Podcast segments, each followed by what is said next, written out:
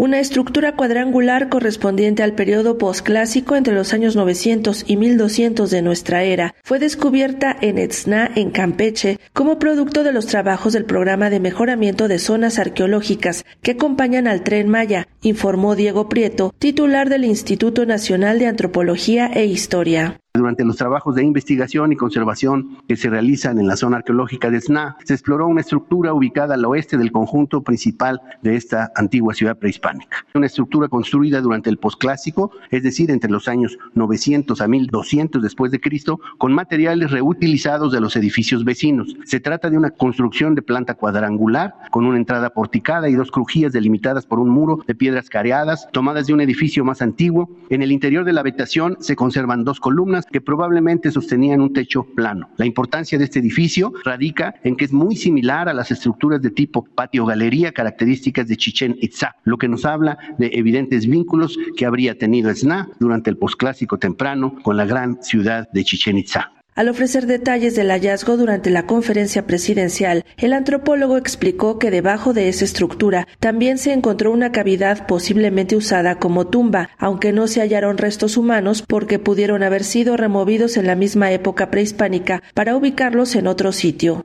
Durante la exploración del edificio también se registró una cámara subterránea abovedada a la que se descendía mediante unas escaleras y que da acceso a una cavidad excavada en la roca basal. Probablemente se trató de una tumba cuyos restos pudieron ser cuidadosamente retirados en la propia época prehispánica para ser reubicados en este lugar. El edificio fue registrado por primera vez a finales de los años 60, sin embargo su exploración no se pudo concluir entonces y es ahora gracias al promesa que se pudo llevar a cabo una exploración cuidadosa del edificio el funcionario también reiteró que, al igual que lo hacen las demás dependencias, la institución a su cargo también contribuye en labores de solidaridad con los afectados por el huracán Otis en Guerrero, por lo que actualmente el fuerte de San Diego en Acapulco se ha convertido en centro de operaciones para recibir y distribuir las ayudas a los damnificados. No nos dejamos de hacer cargo de nuestras obligaciones solidarias con la gente de Acapulco y sus alrededores. Por supuesto que todas las entidades de gobierno estamos volcadas a la solidaridad con nuestros hermanos acapulqueños y guerrerenses y en el fuerte de San Diego, ahí en pleno centro del histórico Acapulco, hemos instaurado junto con la Guardia Nacional y la Secretaría de Bienestar un centro de operaciones para recibir y distribuir las ayudas a los damnificados. Y la Secretaría de Bienestar establecerá ahí un centro de operaciones para todas las tareas que tiene en el reparto del apoyo gubernamental a nuestros hermanos acapulqueños. Para Radio Educación, Sandra Karina Hernández.